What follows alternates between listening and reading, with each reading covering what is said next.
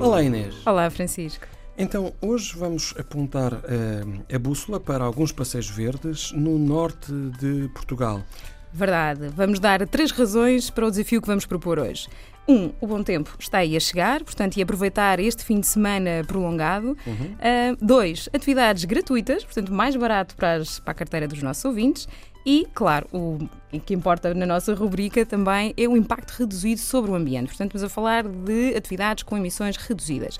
Olha, e já alguma vez tu visitaste um abrigo com pinturas rupestres ou, ou conheces um sobreiro com mais de 500 anos? Não, mas aposto que com as nossas sugestões de hoje vamos, vamos encaminhar os nossos ouvintes para isso. Olha, e, e eu começava por falar de uma área protegida privada, que é a, a Faia Brava, onde é precisamente aí que é possível visitar um sobreiro com mais de 500 anos e é um abrigo com pinturas rupestres. Considerando que os sobreiros, em média, duram cerca de 200 anos. Uhum. E, e, podemos uh, fazê-lo precisamente nesta zona que é próxima do, do, do Val do Coa, portanto, onde a flora e as aves uh, têm uma presença bastante significativa.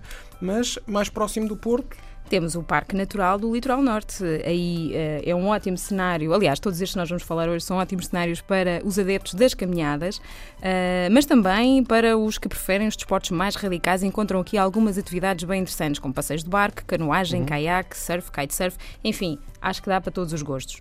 Depois temos ainda a Reserva Natural do Estuário do Douro. Um, aqui a, a observação de aves, o birdwatching e, e os trilhos são uh, muito importantes uh, para, para passear. Aliás, uh, há aqui o, o, conjugar de várias uhum. atividades, não apenas de, de aliadas à conservação da natureza, mas também desporto e, e, e cultura.